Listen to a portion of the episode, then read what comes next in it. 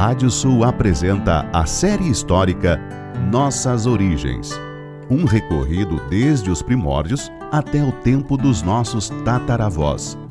Com Martim César Gonçalves.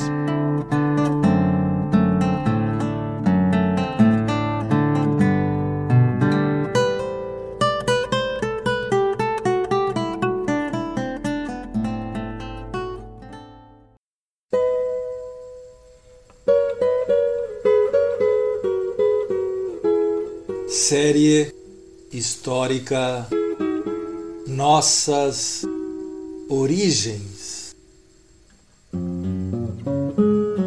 da savana africana até a pampa ameríndia.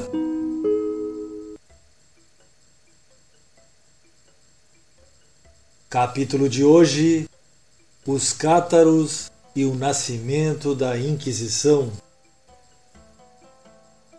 Em meio às cruzadas que iam para o Oriente e que também influenciaram no destino da Ibéria, com a conquista de Lisboa e também de outras cidades que estavam sob o domínio dos mouros, ocorreu um fenômeno que marcou profundamente a história da região do sul da França, fronteira com a Espanha, o catarismo, Além dessa região, o movimento também se espalharia pelo sul da Alemanha e pelo norte da França e da Itália.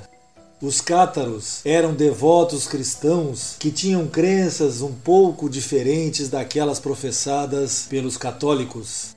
Acreditavam que havia dois deuses, um do bem, outro do mal. O Deus bom, do Novo Testamento, seria o criador do reino espiritual, e o Deus mau do Velho Testamento, criador do reino físico. Eles acreditavam que as almas humanas estavam aprisionadas dentro da criação física do Deus mau e que seguiriam amaldiçoadas, reencarnando até alcançarem a salvação por meio de um ritual a que chamavam de consolamento. Seus pregadores eram chamados de perfeitos e veneravam Jesus Cristo, seguindo à risca o que consideravam como seus verdadeiros ensinamentos.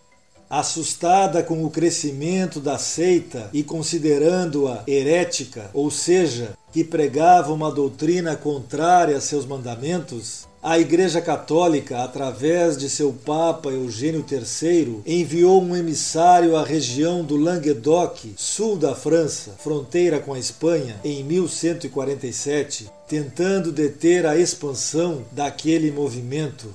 Meio século depois, o Papa Inocêncio III começaria realmente a coordenar a conversão ou o extermínio dos cátaros.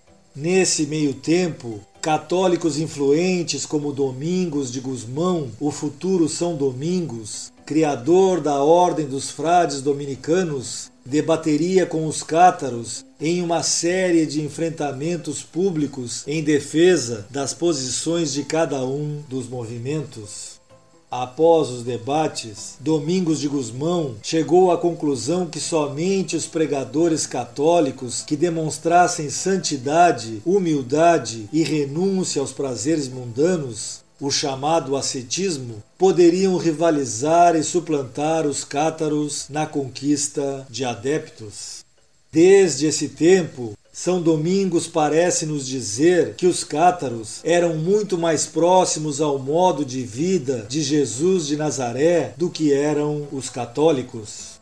Em 1208, o Papa enviou à região do Languedoc um legado para excomungar os nobres que protegessem os cátaros. Esse emissário acabou por excomungar o conde de Toulouse, que por sua vez ameaçou o enviado papal. Em seu retorno a Roma, o legado foi assassinado no caminho. A partir de então, o Papa Inocêncio III, um dos mais ativos da Idade Média, declarou uma cruzada contra os cátaros, aquela que seria conhecida como Cruzada Albigense, devido aos cátaros terem entre suas sedes a cidade francesa de Albi. Na carta que dirigiu aos nobres franceses e aos arcebispos do Languedoc, o Papa conclamava: Despojai os hereges de suas terras, prometo-vos a remissão dos vossos pecados, se puserdes limite a tão grandes perigos. Ponde todo o vosso empenho em destruir a heresia por todos os meios que Deus vos inspirará, com mais firmeza ainda que com os sarracenos, pois são mais perigosos. Combatei os hereges com mão dura. No ano seguinte, os cruzados, liderados militarmente por um barão chamado Simon de Montfort e religiosamente por Arnold Amaury, atacaram a cidade francesa de Béziers, cometendo o primeiro de diversos massacres, matando entre 7 mil e 8 mil pessoas. O relato do monge e historiador Cesário de Reisterbeck narra que antes do ataque haviam perguntado ao líder religioso Arnold Amaury como ele distinguiria os católicos dos cátaros dentro da cidade. Ele teria respondido: Matem todos, Deus saberá quem são os seus. As atrocidades dos cruzados seguiram acontecendo conforme avançavam em sua marcha.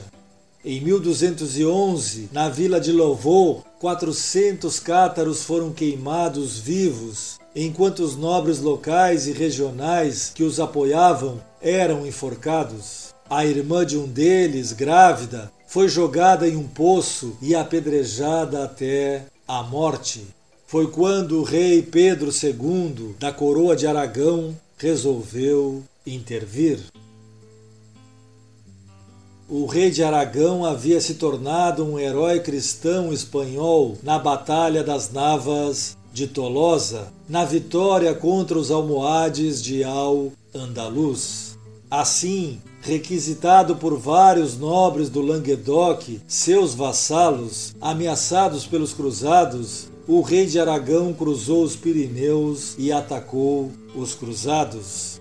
Em setembro de 1213, em Tourret, nas cercanias de Toulouse, ele travou uma batalha contra os cruzados de Simon de Montfort. A derrota de Pedro de Aragão, com a morte do próprio rei, praticamente selou o destino do Languedoc e dos cátaros. A região perderia sua independência em relação à França e os cátaros iriam ser perseguidos até sua completa extinção. Simão de Montfort, o barão que aterrorizara os cátaros e os nobres do Languedoc, acabou sendo assassinado em junho de 1218, enquanto mantinha o cerco de Toulouse, que já durava nove meses. Em 1229, o rei da França fez um tratado com os nobres da região, retirando a autonomia desse território, mas oferecendo a paz em troca. Cinco anos depois, seria a Inquisição uma das mais terríveis instituições que a humanidade já concebeu, quem passaria a estar encarregada do final dos cátaros. Ela havia dado seus primeiros passos a partir da bula de 1184 Ad Abolendam do Papa Lúcio III, mas ganharia efetividade com Inocêncio III em sua luta contra os cátaros e depois com o Papa Inocêncio IV, com a bula em que autorizava os frades a usar a tortura para obter suas confissões os frades dominicanos seriam seus inquisidores. A palavra dominicanos viria de São Domingos, seu fundador, mas tinha também outro terrível significado: Domini canis, os cães do Senhor. Os cátaros que não renunciassem à sua fé seriam então executados. Com o aporte da Inquisição e com seus métodos desumanos, em 1239, cerca de duas centenas de homens e mulheres cátaros foram executados na fogueira na região francesa da Champagne. Outros duzentos foram queimados em 1244 no cerco ao último e melhor defendido castelo cátaro, o de Montsegur. Hoje, uma estela, uma placa pétrea, na língua regional occitana do Languedoc, relembra esse massacre. Aos cátaros, aos mártires do mais puro amor cristão. O último perfeito cátaro do Languedoc, Guilherme Belibasti, foi queimado vivo em 1321. Existe um outro monumento aos cátaros na cidade de Narbonne.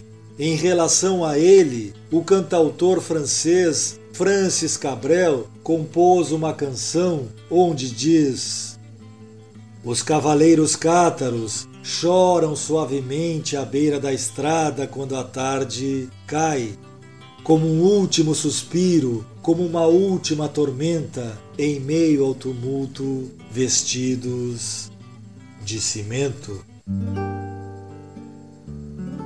Um dos crentes cátaros, Pedro Garcias, por volta de 1245, escreveu: Um oficial que julga alguém como herético e que o leva à morte é um assassino. Deus não quer uma justiça de sentenças de morte. Não é correto partir em uma cruzada contra os sarracenos ou contra uma vila de Monsegur que se opõe à igreja. Os incitadores das cruzadas são criminosos. No próximo capítulo falaremos sobre os sábios andaluzes e o primeiro trovador. Até lá!